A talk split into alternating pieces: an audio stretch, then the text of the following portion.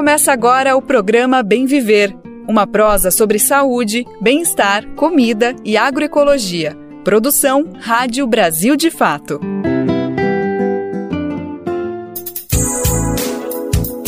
Hoje é segunda-feira, dia 13 de março de 2023. Está começando mais uma semana e com ela mais uma edição do nosso Bem Viver, uma produção do Brasil de Fato. Eu sou o Lucas Weber e te convido para irmos juntos e juntas na próxima uma hora e pôr nossa prosa em dia. Por aqui você já sabe, falamos sobre saúde, alimentação, educação, cultura e também política e economia. Tudo que é importante para você ficar bem informado e informada. Vamos nessa então, que o Bem Viver está só começando. O Brasil pode deixar de comer feijão regularmente até 2025. Pesquisa realizada na Universidade Federal de Minas Gerais mostra a situação preocupante para o alimento mais querido do povo brasileiro. Interseccionalidade e luta são caminhos para avanço de pautas feministas no governo Lula.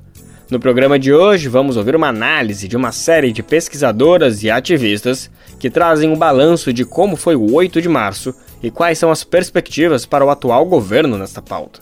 E no fim do programa, você já ouviu falar da batata doce biofortificada? Vamos saber o que é isso e como pode ser uma estratégia de combate à fome e redução da pobreza. Brasil de Fato 20 anos. Apoie e lute.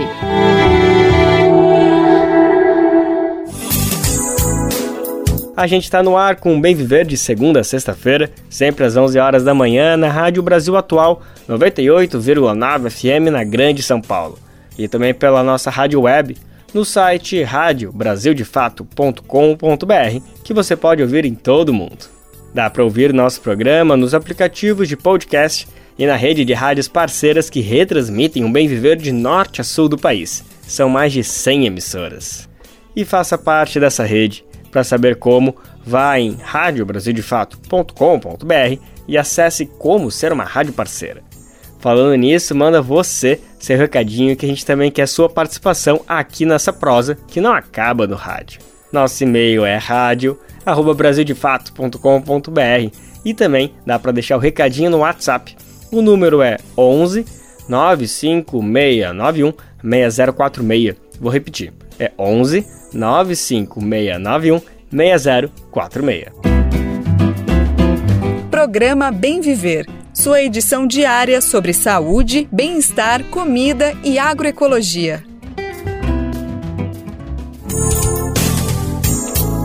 A gente começa o programa de hoje falando de um assunto bem brasileiro. É sobre o nosso querido feijão. Dá uma alegria e uma fome só de tocar nesse assunto. Mas infelizmente o que a gente vai trazer agora para o programa não é nada animador. Pelo contrário, é um fato bem preocupante. Um estudo realizado na Universidade Federal de Minas Gerais aponta que se as tendências atuais para o consumo de feijão no Brasil se mantiverem, ele vai sair da dieta básica da população e também vai deixar de ser comido regularmente até 2025.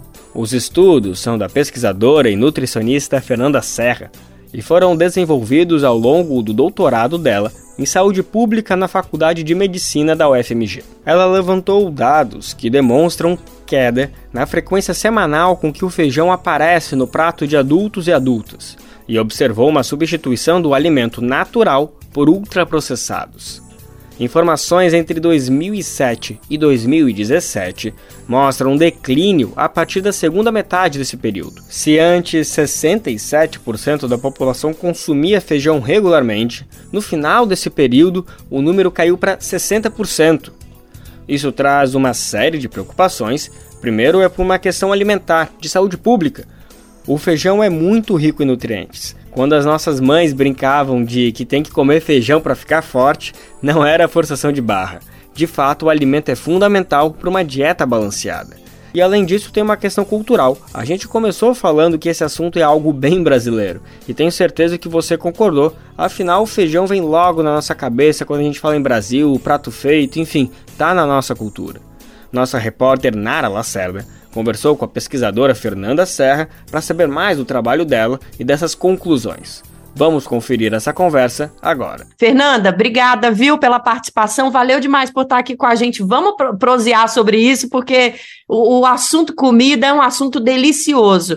E o alerta para baixa do consumo é um alerta importante, né? Isso mesmo. Olá, Nara, muito obrigada pela oportunidade, pelo convite, da gente poder, de fato, conversar sobre o feijão. O feijão faz parte da nossa cultura alimentar e tradicional da nossa população nós identificamos aí os efeitos benéficos sobre a saúde, de fato, uma tendência preocupante pela redução do seu consumo, especialmente o consumo regular, de 5 a 7 dias por semana, até o ano de 2025, com muitos prejuízos para a saúde, principalmente para a saúde pública. Quais são os riscos, Fernanda, é, do fim de uma, de uma tradição alimentar que, além de ser ancestral, é essencial para a nutrição do nosso povo? é, é para a nossa história e, e, é uma garantia constitucional, que é considerado, inclusive, um alimento de segurança nutricional aqui no Brasil. Então, assim, é um legado social que a gente tem naquela, naquela dupla arroz e feijão, e 50% desse legado está correndo o risco de sair do nosso prato. Que risco isso traz para a gente como povo e como indivíduos também na questão da saúde?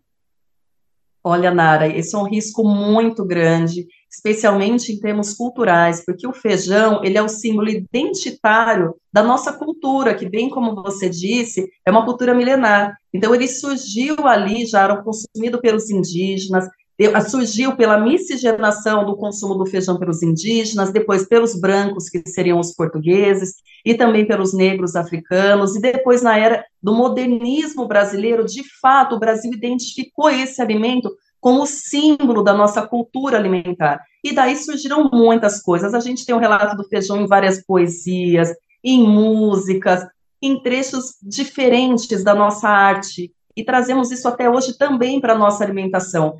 Nós temos, por exemplo, os pratos típicos e tradicionais, como a própria feijoada, que é reconhecida em termos do Brasil e fora do Brasil, uns alimentos regionais, como o feijão tropeiro, o próprio arroz com feijão mesmo do todo dia, enfim.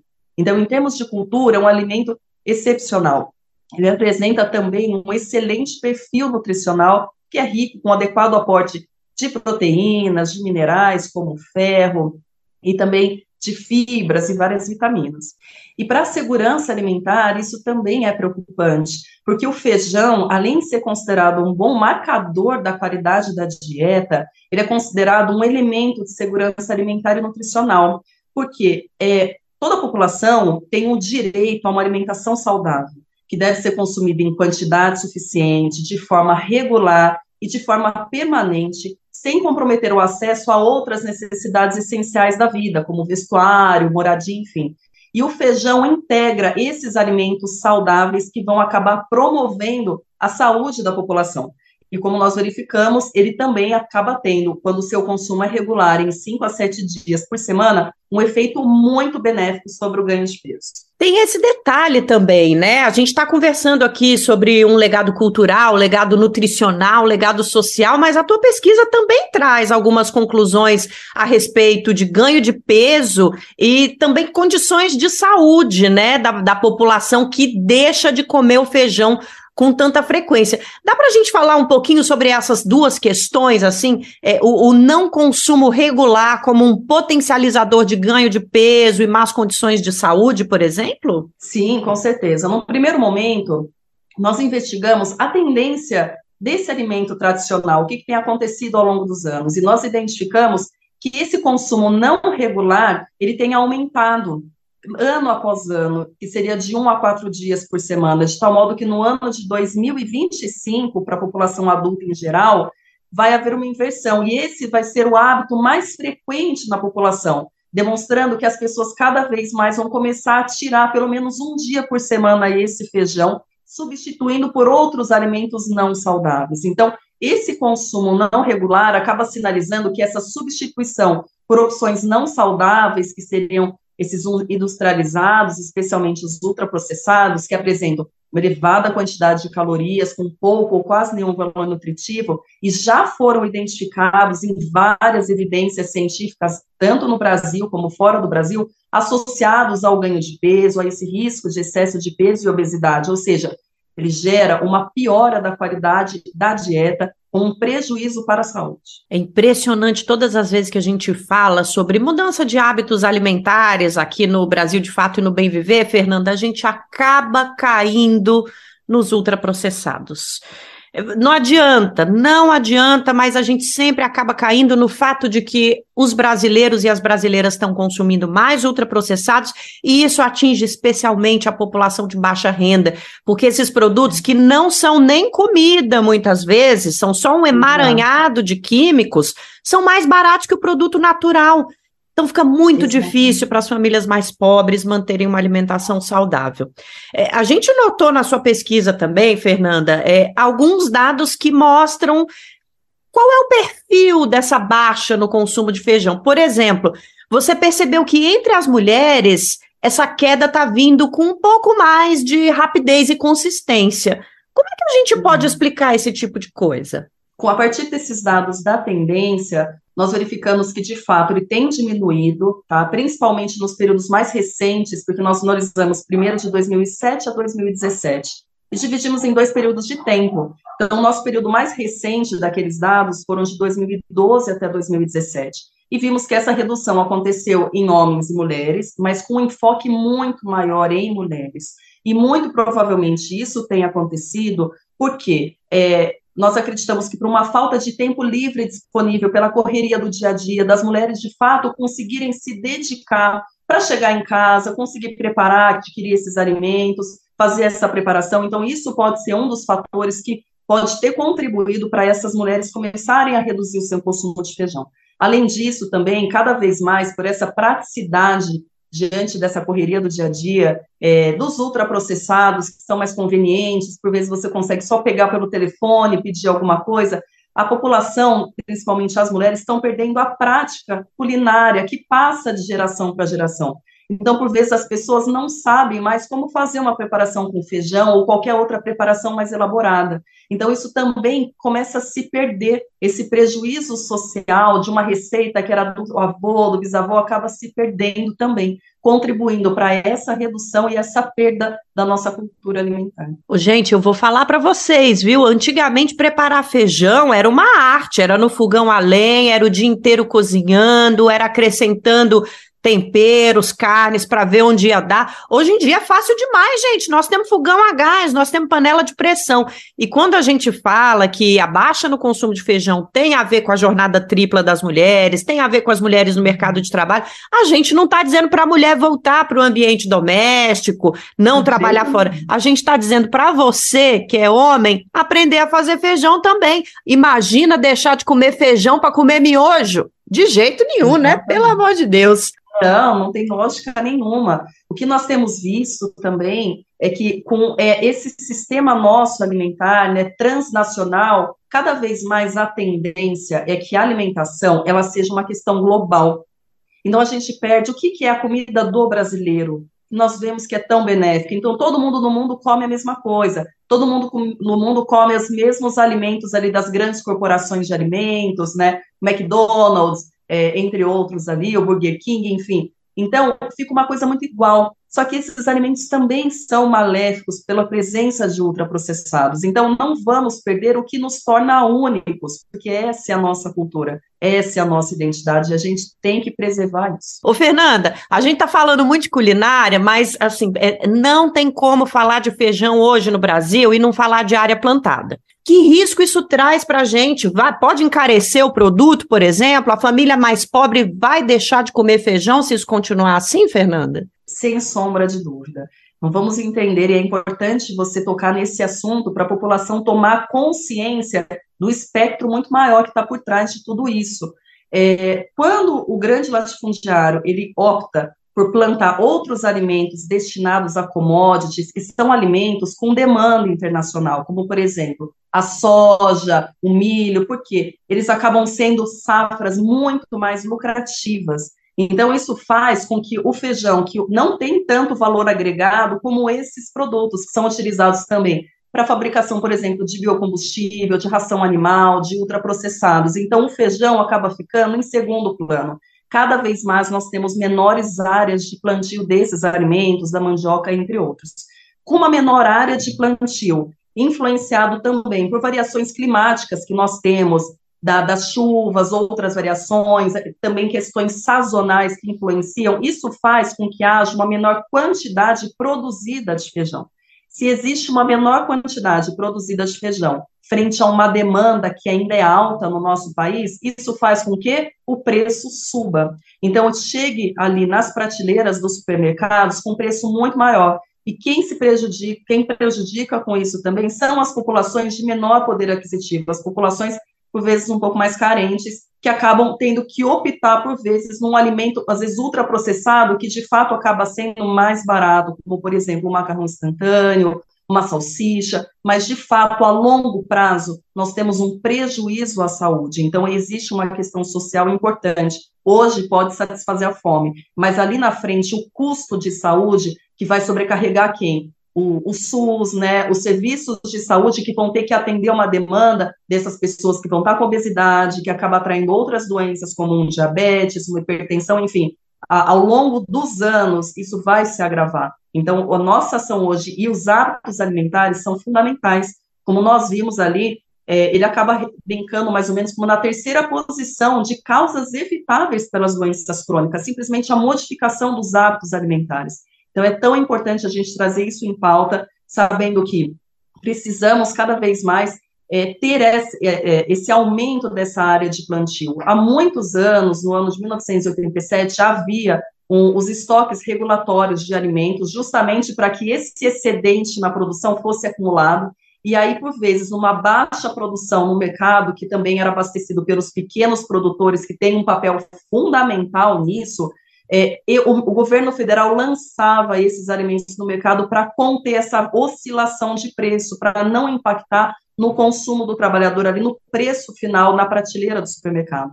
Mas acontece que no ano de 2016 o governo federal abriu mão desses estoques regulatórios. Então é por esse motivo que nós vemos essa oscilação tão grande no preço dos alimentos que acaba naturalmente interferindo aí no consumo da população. Pois é, e a gente precisa também pressionar o novo governo, que já demonstrou bastante entendimento da questão e colocou a questão da fome como principal desafio para essa nova gestão. A gente tem que cobrar a retomada dos nossos estoques, né, dos nossos armazéns de grãos, para realmente regular o preço. E a gente está substituindo alimentos naturais, importantes para a nossa história, por alimentos, gente, de guerra.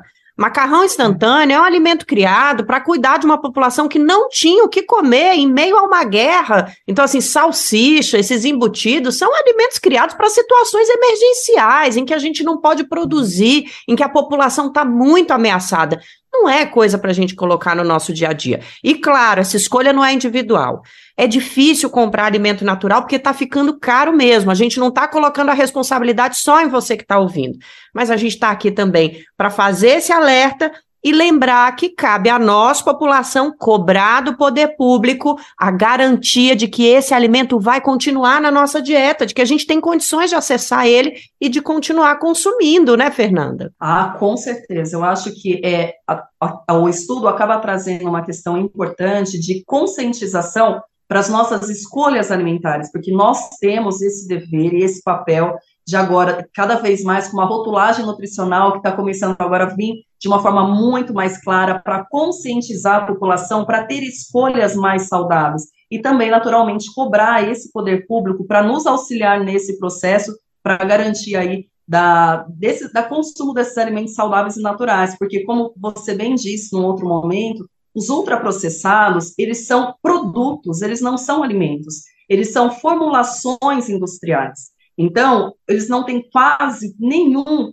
alimento de verdade ali, o valor nutritivo. Então, eles foram criados, por vezes, nesses momentos de guerra, eles têm uma elevada vida de prateleira justamente para facilitar, nesses momentos de crise, esse consumo da população. Porém, nós devemos optar mais por isso, desembalar menos e descascar mais para ter uma alimentação mais saudável. Fernanda, obrigada pela participação. Valeu demais por estar aqui com a gente. Nós conversamos agora com a nutricionista Fernanda Serra da UFMG que na tese, na pesquisa de doutorado dela, nas conclusões dos estudos de doutorado dela, trouxe dados muito importantes a respeito do consumo e da importância do feijão no nosso país. Eu que agradeço, a conversa foi ótima, agradeço a oportunidade de esclarecer para a população, para poder fazer essa interlocução entre universidade e sociedade, para de fato chegar a quem precisa dessa informação e conscientizar cada vez mais da importância da, da alimentação saudável e principalmente a importância de comer o feijão em cinco ou mais dias por semana para ter os seus benefícios tão importantes. Muito obrigada. Queria muito agradecer também quem está ouvindo a gente até agora. Valeu demais pela presença.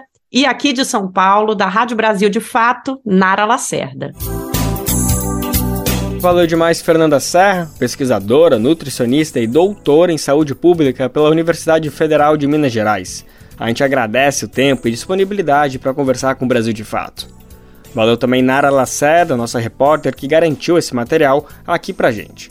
Ela vai seguir trazendo esse debate nos próximos dias. Ela continua uma investigação cultural sobre a história do feijão na sociedade brasileira e você vai conferir tudo isso aqui no Bem Viver. Ainda sobre esse debate que a gente conferiu na entrevista, tem outra pesquisa muito pertinente para a gente trazer aqui para o programa. É a respeito de um problema que já vem sendo diagnosticado há um tempo.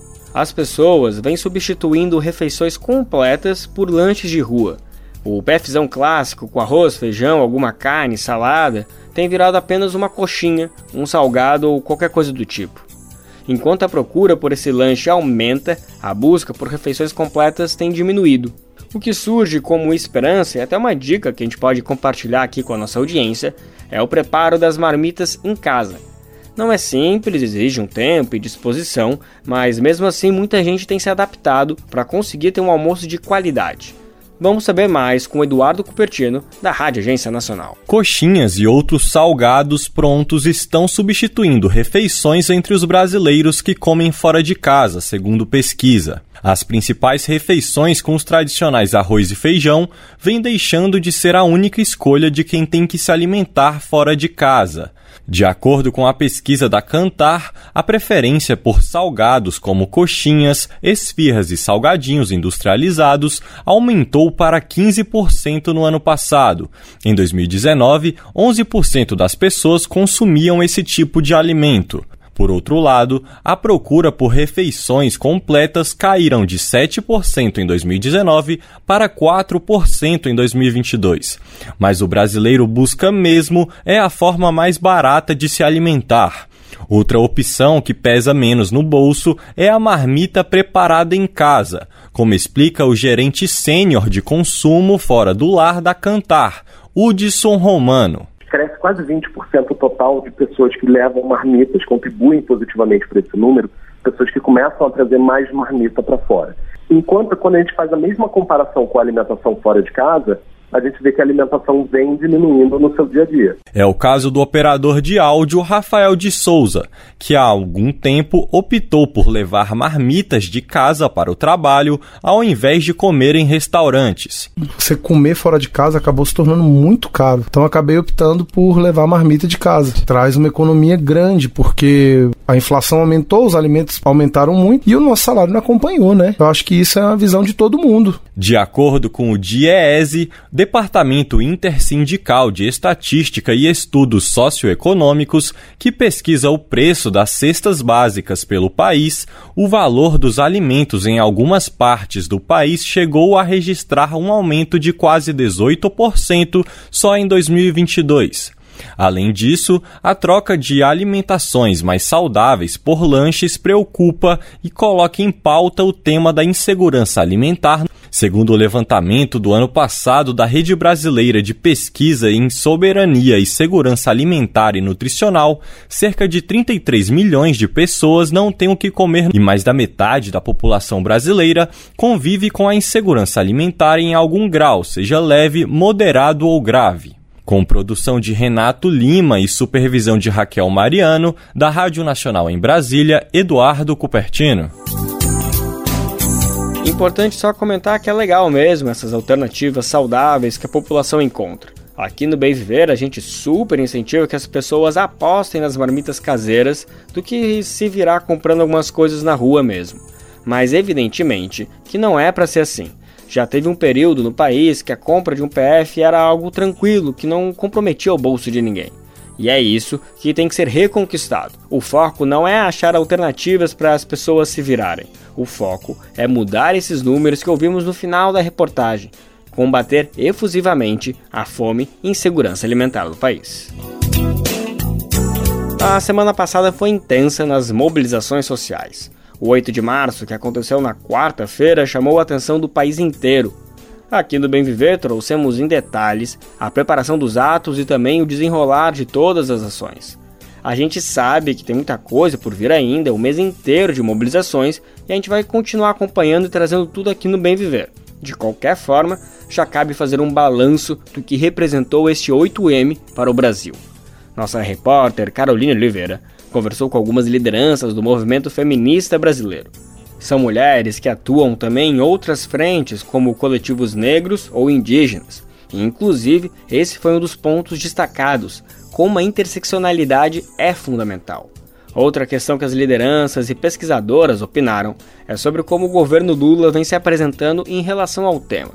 Todas foram unânimes em afirmar o avanço que se tem, principalmente comparado à gestão anterior, mas isso não significa que todas as pautas estão ou devem ser atendidas. Vamos ouvir agora essa discussão na reportagem. O 8 de março, Dia Internacional de Luta das Mulheres, se apresentou neste ano em uma conjuntura histórica. Após o mandato inteiro do governo de Jair Bolsonaro, marcado por ataques aos direitos das mulheres, o início do governo Lula traz agora uma atmosfera de esperança. A nova gestão também inspira confiança para os movimentos de mulheres, a despeito dos limites impostos pela conjuntura política e as estruturas patriarcais. O clima de alívio se construiu a partir dos acenos feitos pelo petista desde a campanha eleitoral no ano passado. Também se deu com o anúncio do pacote de 25 medidas e programas em prol das mulheres feito neste 8 de março. Entre as políticas estão a criação do Dia Nacional Marielle Franco contra a Violência Política de Gênero e uma linha de crédito com taxa menor para agricultoras ou empreendedoras. Além disso, foi lançado o programa Dignidade Menstrual para pessoas em situação de vulnerabilidade. Já é um consenso entre estudiosos e ativistas que o momento atual representa progressos por um lado, mas por outro implica em limites. Nessa linha, a professora Flávia Biroli, da UNB, a Universidade de Brasília, avalia que os avanços devem ocorrer diante de um quadro desvantajoso.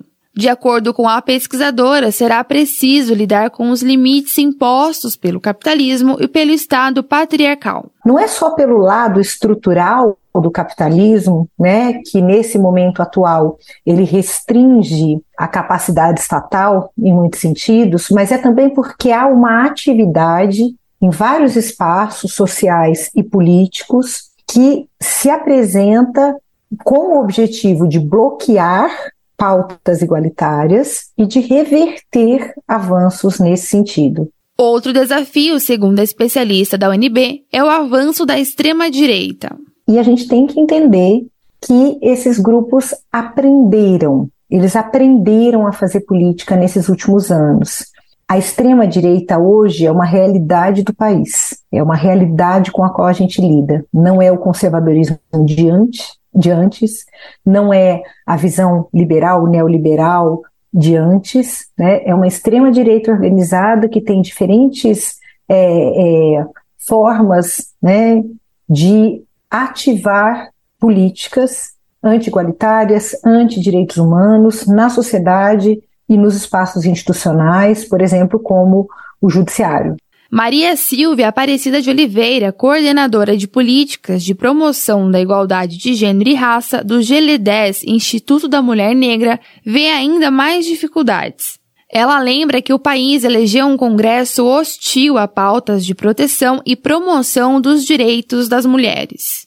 Para a ativista, há uma expectativa de melhora, mas é preciso haver um trabalho forte de convencimento diante de um parlamento basicamente de direita. Mesmo assim, Silvia acredita que é possível reverter os retrocessos por meio do esforço do novo governo, apesar do baixo orçamento imposto pela gestão passada. Esse novo governo fez aí o que eles chamam de revogaço, né? Uhum. É, revogou uma série de decretos, de normas, de portarias, né? E, e, e isso nos ajuda também a tomar fôlego para pensar quais serão os próximos passos, né?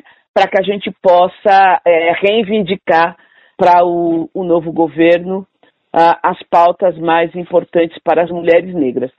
Uh, uhum. Para as mulheres, de uma forma geral, né? E, e, nós, movimento de mulheres negras, que somos hoje um movimento político autônomo, né?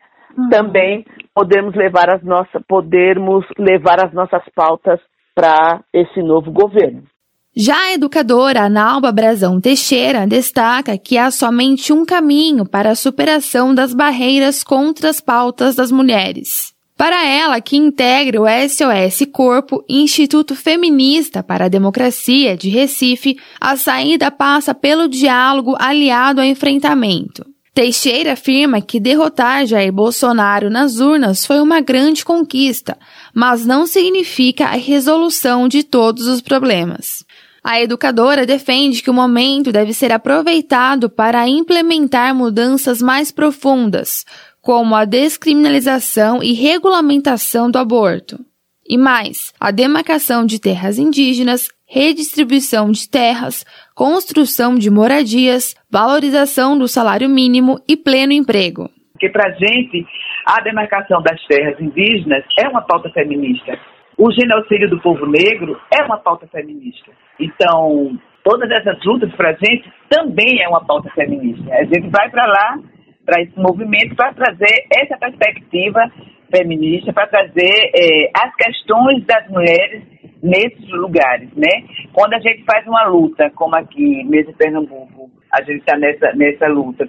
Quando acontece, por exemplo, um desabamento, a questão das chuvas. A gente está lá colocando e botando na luz, vamos dizer assim, a uhum. questão do racismo ambiental, por exemplo, né? E trazendo também a questão de que nesses espaços, nesses lugares, a maioria das pessoas que são afetadas são mulheres, são mulheres negras, são, são a população pobre, né? Então a gente tenta fazer essa articulação do, do, da questão das mulheres com a questão racial, com a questão de classe, é, né? de classe, né, de classe. Então, é uma luta que precisa ser, ser articulada. A gente, a gente tem que pensar, ter o pensamento antissistêmico né, na nossa luta. Teixeira defende uma abordagem interseccional dos problemas que afetam a realidade brasileira.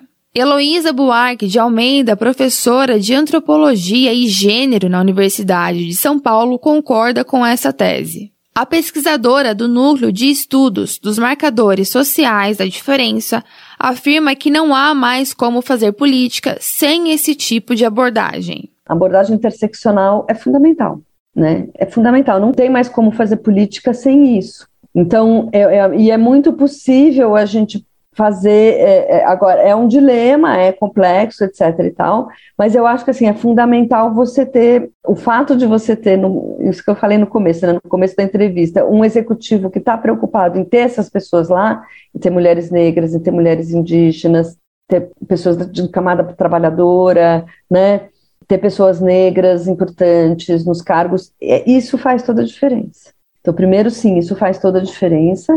E é preciso manter esse tema na pauta, porque exatamente isso. Se você coloca só mulheres muito de elite, é muito fácil esquecer de todos os temas. Almeida acrescenta que esses temas são transversais e podem unificar as mulheres em torno de certas pautas, assim como podem unificar homens e mulheres, brancos e negros. Para a pesquisadora, a luta não é só por uma boa política, mas também por considerar a diversidade social e ter efeitos para todo mundo.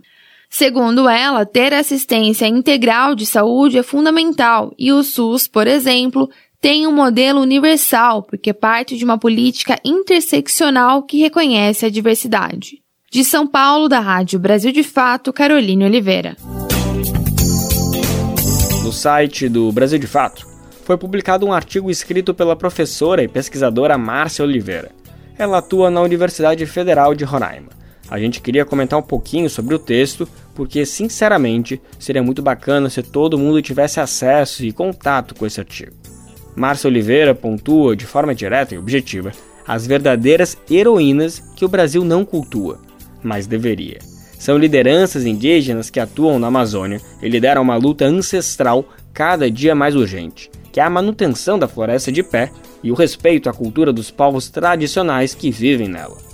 Alessandra Corap Munduruku, Marcivânia Sateré, Joênia Wapchana, Tixai Suruí e Arcileia Arapium são alguns exemplos dessas mulheres nomeadas pela pesquisadora. Márcia Oliveira também lembra de mulheres não indígenas, mas que são aliadas nessa luta, como Dorothy Stang, em memória, e a jornalista Eliane Brum. Quem puder, o artigo está publicado no brasildefato.com.br. É só ir na nossa página e procurar pelo nome do texto. É uma homenagem às guardiãs da floresta e defensores da casa comum. Tem outro convite para a gente fazer para nossa audiência. É a iniciativa Tenda das Candidatas, que está com inscrições abertas até amanhã. O projeto funciona como uma mentoria para mulheres que querem entrar na política. São 10 aulas, todas online e de graça. No conteúdo previsto estão temas como o funcionamento do sistema político do país e as diversas formas de participação. Além disso, o projeto vai oferecer orientações sobre as habilidades necessárias para a atuação em uma campanha política.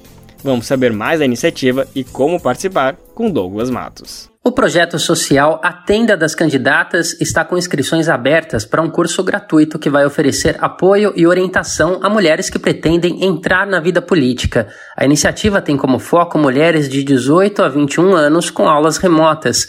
Pelo menos 60% das selecionadas serão mulheres negras, 10% quilombolas, 10% indígenas e 10% com deficiência, além de 10% para o público LGBTQIA. O treinamento vai ter 10 aulas online e vai abordar temas como o funcionamento do sistema político do país e as diversas formas de participação. Além disso, vai oferecer orientações sobre as habilidades necessárias para atuação numa campanha política. A tenda das candidatas foi criada criada em 2020 com o objetivo de combater a baixa representatividade feminina na política brasileira. O projeto já teve contato com quase mil candidatas em formações anteriores. A professora Thaís Pacheco, a Thaís da Quebrada, foi uma delas liderança comunitária da Vila Bela, na região de São Mateus, na zona leste de São Paulo, Thaís se candidatou pela primeira vez a um cargo público nas eleições de 2022, depois de fazer o curso. Não foi eleita, mas conquistou expressivos 17.997 votos na disputa por uma vaga na Assembleia Legislativa Paulista pelo PT. Nós, na realidade, tivemos uma grande vitória.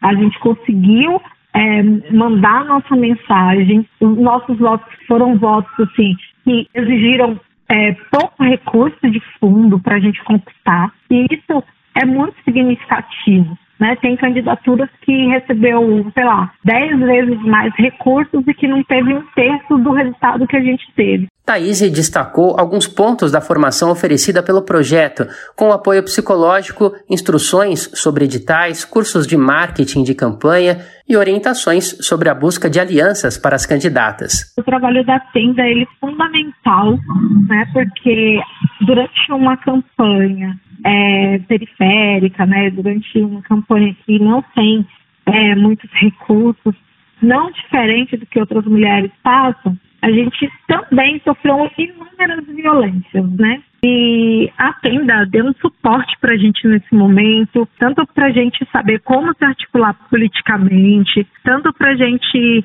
aprender como que a gente trata as documentações para fazer tudo da maneira correta. A professora pretende permanecer na vida política. O próximo passo é se candidatar a vereadora da capital paulista em 2024 e recomenda às mulheres que se enquadram nos critérios que participem do curso. Lá é um espaço de construção de conhecimento, é um espaço de diálogo, é um espaço de trocas e com certeza a gente sai tendo uma visão política fortalecida do nosso papel, de qual é o nosso papel na política, né? Que o nosso papel é muito, muito importante. Tentam nos invisibilizar, né? E ter essa consciência que isso acontece o tempo todo. E que sim, acontece na política, é importante. E só acontece isso porque somos potentes. As inscrições para a resenha política da tenda vão até o dia 14 de março no site atendadascandidatas.org. Repetindo, atendadascandidatas.tudojunto.org. De São Paulo, da Rádio Brasil de Fato, com reportagem de Felipe Mendes. Locução: Douglas Matos. Hoje, as mulheres constituem 43% da pesquisa acadêmica brasileira. O dado foi revelado pelo Conselho Nacional de Desenvolvimento Científico e Tecnológico. Segundo a entidade, em 10 anos, elas serão a maioria dentro da área. Vamos saber mais na reportagem de Janine Sato, da Rádio Nesp. Um estudo do Conselho Nacional de Desenvolvimento Científico e Tecnológico revelou que as mulheres constituem 43,7% dos pesquisadores científicos no Brasil e que elas vão superar o número de homens pesquisadores dentro de uma década. No mundo, a presença delas é de 30%, segundo a ONU. A Sociedade Brasileira para o Progresso da Ciência realizou uma live sobre o papel delas no desenvolvimento científico. Anita de Souza Silva, graduada pela Universidade Federal de Sergipe, foi uma das vencedoras na quarta edição do prêmio Carolina Boris Ciência e Mulher. E a pesquisa foi voltada ao diagnóstico da leishmaniose no sertão brasileiro. Esse projeto ele foi realizado durante a pandemia. É, tivemos algumas dificuldades do, durante a realização e durante a tabulação dos dados a gente analisou a percepção da comunidade de uma forma geral. Nós separamos aí a percepção de homens e mulheres, mas já existem trabalhos que mostram que as mulheres elas têm mais cuidado em relação às práticas de saúde e conhecimento quando comparado aos homens. E eu queria fazer um comentário em relação ao Dia Internacional das Mulheres, que ao longo do, dos anos a gente vê que as mulheres elas estão cada vez mais envolvidas em pesquisa, em inovações e e meu desejo para o Dia das Mulheres é que cada vez mais essas mulheres elas conquistem esse, esses espaços, seja nas ciências ou em outras, outras áreas, e que a gente possa estar tá empoderando aí as próximas gerações. Um relatório da Elsevier, intitulado A Jornada do Pesquisador através de Lentes de Gênero, divulgado em 2020, envolveu 15 países, incluindo o Brasil, e mostra que, apesar da participação feminina nas ciências exatas esteja aumentando, a desigualdade permanece, quando o assunto são publicações, citações, bolsas concedidas e colaborações. A estudante Amanda Ribeiro Machado, do Instituto Federal de Educação, Ciência e Tecnologia do Rio Grande do Sul, foi ganhadora do prêmio da SBPC na categoria Ensino Médio, com um projeto sobre desenvolvimento de celulose bacteriana a partir dos resíduos do processamento da uva. Ela comentou na live das Mulheres e Meninas na Ciência qual é a motivação de investir na carreira de pesquisa? É, eu comecei a fazer pesquisa no nono ano do ensino fundamental, então no último ano fundamental, e a partir dali eu descobri o amor da minha vida, que são os projetos científicos. E desde então eu não quis parar com isso, eu descobri que o laboratório é um dos lugares que eu mais amo no mundo, é meu, digo que é meu lugarzinho de paz. Então eu amo tudo isso que envolve a ciência e tudo isso que a gente pode construir com ela. A ciência, é, então eu estou no último ano do ensino médio, então mais ou menos cinco anos eu faço projetos de pesquisa e isso mudou minha vida de uma forma é, quase que absurda, assim, porque eu tenho uma percepção de mundo totalmente diferente e eu enxergo de uma outra maneira. Isso ajudou no meu desenvolvimento como estudante, como pessoa e como mulher, como menina.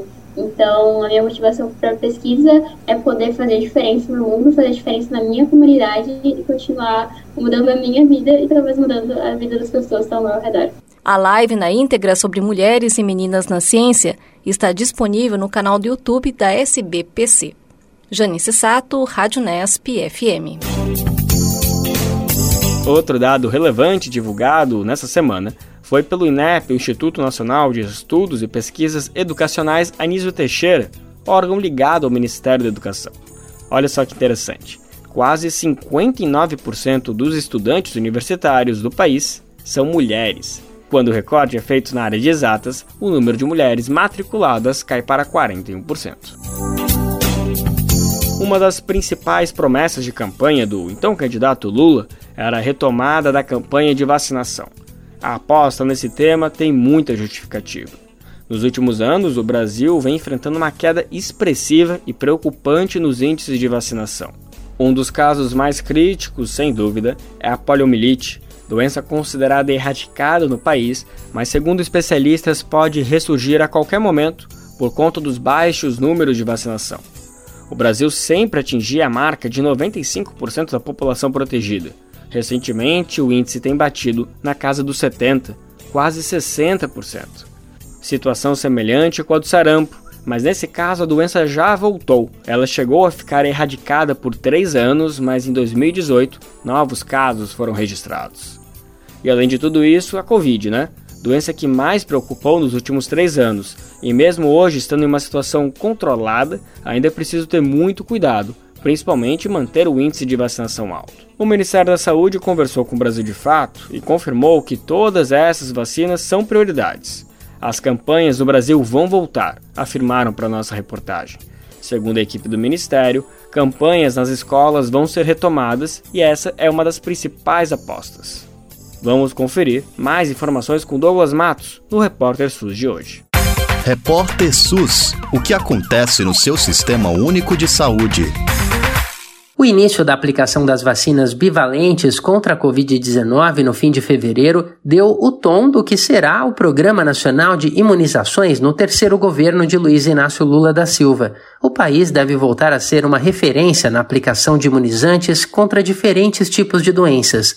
Após um período de apagões na vacinação durante o governo de Jair Bolsonaro, o Ministério da Saúde, chefiado por Nízia Trindade, indicada por Lula para o cargo, garantiu contratos para a reposição de diferentes estoques, como os da vacina pediátrica contra a Covid. A chefe da Secretaria de Vigilância em Saúde e Ambiente do Ministério da Saúde, Etel Maciel, explicou que o Movimento Nacional pela Vacinação prevê ações em muitas frentes. Após a imunização dos grupos prioritários, por exemplo, a vacina contra a Covid vai ser aplicada também em crianças em idade escolar dentro das próprias instituições de ensino. Nós vamos ter ação nas escolas também da vacinação contra a Covid.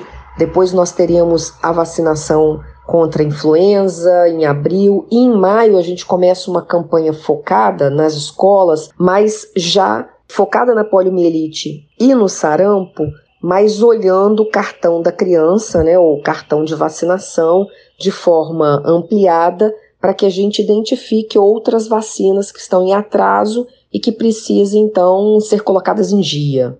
As ações serão realizadas com diversos focos ao longo do ano. Para o segundo semestre, está prevista, por exemplo, a mobilização para as imunizações contra o HPV, com público-alvo pediátrico e adolescente. Essa vacina tem um papel importante na prevenção do câncer de colo de útero.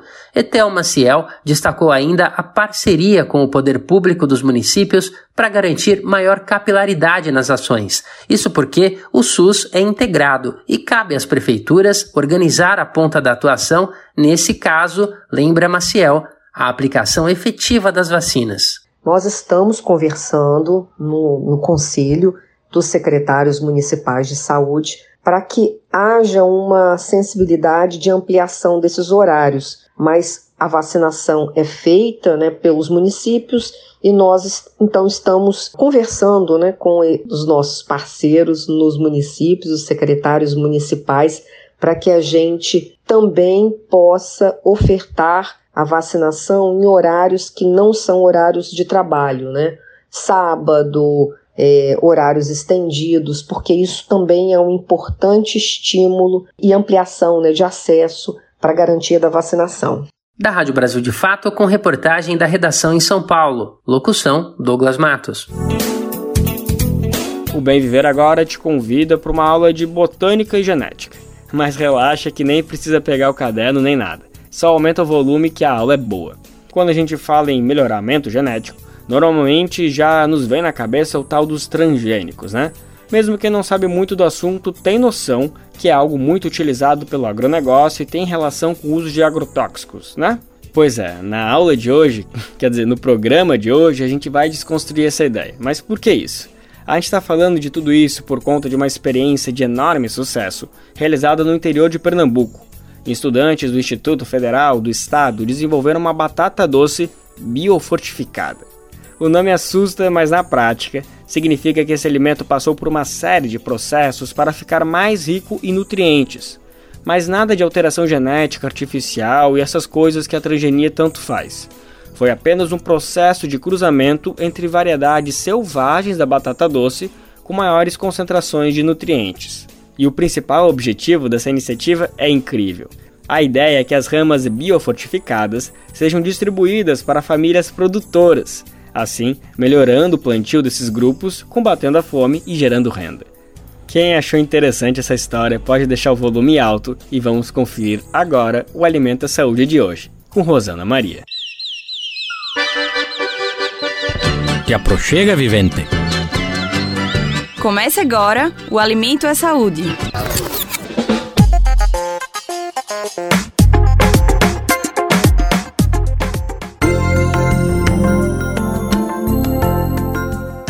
Você já ouviu falar em batata doce biofortificada?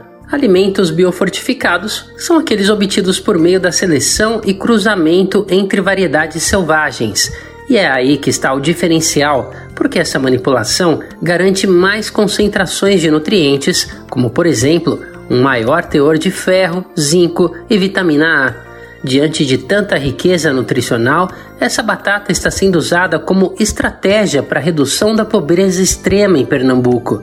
A ideia foi desenvolvida no Instituto Federal do Sertão Pernambucano e apresentada durante o último encontro do MST, o Movimento dos Trabalhadores Rurais Sem Terra no Estado. O evento ocorreu na Escola Paulo Freire, em Caruaru, e reuniu professores e especialistas que explicaram como funciona o projeto de distribuição de ramas da batata doce biofortificada, intitulado Nas Ramas da Esperança. O projeto não surgiu agora. A iniciativa, na verdade, começou em 2010 e depois de um ano surgiu a aprovação de um edital de combate à extrema pobreza, como explica o professor Herbi Sintra. A ideia é que a gente distribua as ramas de batatas para o máximo de, de organizações, o máximo de assentamentos que a gente puder, como forma de estratégia da superação da pobreza extrema e até mesmo de fortalecimento da agricultura familiar. Né? Então esse projeto ele tem um caráter ah, de pesquisa, mas tem um caráter muito mais extensionista. Então o nosso objetivo na distribuição desses alimentos é fazer com que a, a, o agricultor lá na ponta ele produza e consuma também. Tá? A gente quer que é, é, esse alimento faça parte da rotina, da dinâmica de vida do agricultor, para que ele possa se enriquecer. De acordo com o professor, em um ano de projeto já foram distribuídas mais de 100 mil ramas da batata biofortificada a variedade dessa batata foi desenvolvida pela Embrapa Hortaliças. Herb Sintra destaca que o trabalho nas comunidades se dá a partir da divulgação do banco de germoplasma para os assentamentos e lideranças dos movimentos. E o principal, que o alimento seja estabelecido para erradicar a pobreza nutricional entre as famílias de pequenos agricultores em situação de vulnerabilidade. Nós temos um problema muito sério hoje no Brasil. Dados recentes publicados apontam para mais de 125 milhões de brasileiros que sofrem de insegurança alimentar, então eles não conseguem fazer as três refeições diárias. Temos um número superior a 30, é, 33 milhões vivendo em condição de pobreza. Então, um alimento biofortificado rico em vitaminas e minerais traz não apenas a, a saciedade, né? não é apenas você se alimentar, ele traz os nutrientes necessários para que você tenha um bom crescimento, um bom desenvolvimento.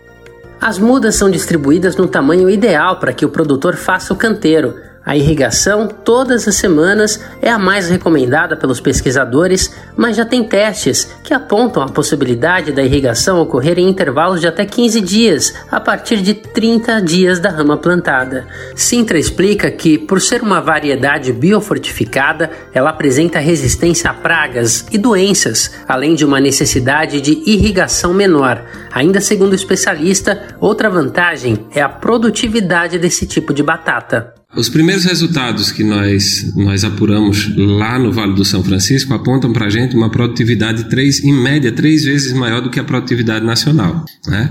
No Brasil, você tem uma média de produtividade que gira em torno de 12 hectares, 12 toneladas por hectare. Nós estamos tirando entre 30 e 35 toneladas por hectare. Então, além de toda essa riqueza de vitaminas que ela traz, você ainda tem um volume de produção muito maior é, faz com que, além de enriquecer a dinâmica de alimentação dos agricultores, você tem um excedente de produção para gerar comercialização, né, para gerar um benefício direto de melhoria da qualidade de vida dos agricultores.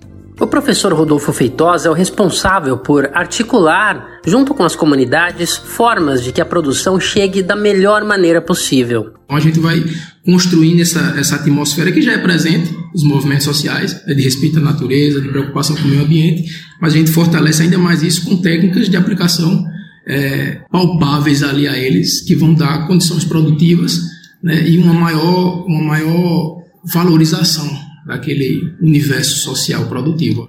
De acordo com o professor Feitosa, a comunidade tem uma aceitação muito boa. É muito prazeroso como é, a gente consegue tocar as pessoas com esse projeto. Né? Vocês um alimento que é muito típico do Nordeste, mas que agora a gente já está vendo colegas do Pará pedindo, pessoal de, de outras, outras regiões já movimentando a gente para que a gente doe essas ramas. Porque ele, ele cria na, na comunidade geralmente essa essa, essa empatia direta porque é um alimento comum para eles.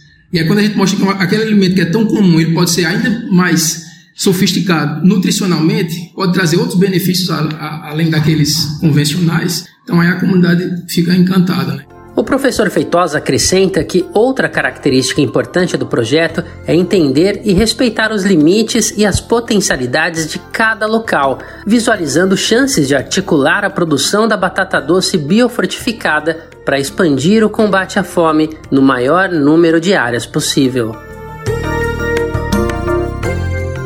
Da Rádio Brasil de Fato, com reportagem de Rosana Maria em Pernambuco, Recife. Locução: Douglas Matos.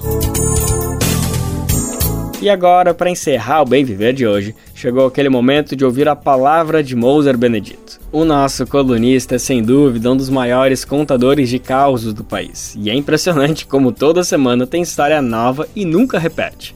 Para hoje, Moser trouxe uma reflexão extremamente pertinente, viu? É a respeito de cidades que mudam de nome, e mais, mudam para pior. Tu conhece algum caso, por exemplo? Moza conhece alguns e trouxe pra gente as melhores histórias e mais inacreditáveis. Vamos saber agora na coluna de Moser Benedito. Colunistas Brasil de Fato com Moza Benedito, escritor, geógrafo e contador de causos. Eu implico muito com cidades ou povoados que mudam de nome. Geralmente mudam para pior tira um nome interessante e coloca um sem graça, muitas vezes homenageando algum político qualquer, uma família que manda no lugar, coisas por aí.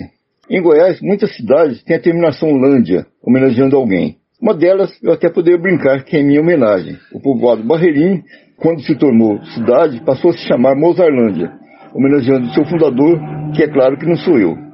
O certo é que poucas vezes mudam para nomes interessantes. É o caso de um povoado de Goiás que antes tinha um nome curioso, Paletó Rasgado. Entre as versões para explicar esse nome, tem a história de um viajante que parava sempre para descansar debaixo de um piquezeiro e pendurava o paletó velho nele. Virou ponto de referência e deu o nome ao povoado. Mas quando passou a cidade, mudaram para um nome até interessante, Santa Rita do Novo Destino. A única complicação é que não dava para escrever o nome inteiro nas placas de carro, tinha que resumir. Um amigo que mora em Brasília, o Juarez, nasceu lá num distrito que antes se chamava Capão Verde, mudou para o nome Verdelândia.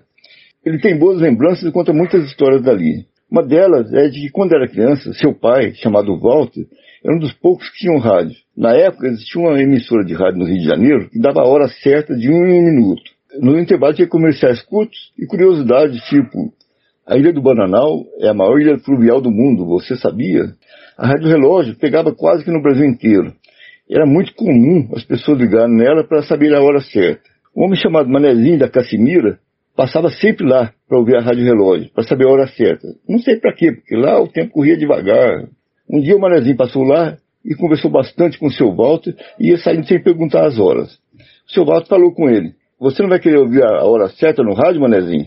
O homem ficou meio sem jeito e falou, desculpe, seu Bart, não quero não. O Paulão comprou um rádio novo e acho que o rádio dele dá a hora mais certa do que o teu. E foi à casa do Paulão, a uma légua de distância, para ouvir a rádio relógio no aparelho que julgava mais confiável. Você ouviu o escritor Mousa Benedito, geógrafo e contador de causos.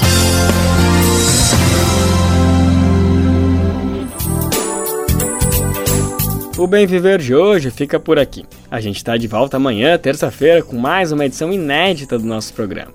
O Bem Viver vai ao ar a partir das 11 horas da manhã na Rádio Brasil Atual, 98,9 FM na Grande São Paulo, ou no site radiobrasildefato.com.br. Lembrando que o Bem Viver vai ao ar em diversas rádios pelo país. Diversas rádios retransmitem o nosso programa, e a lista completa você encontra no nosso site, na matéria de divulgação diária do programa.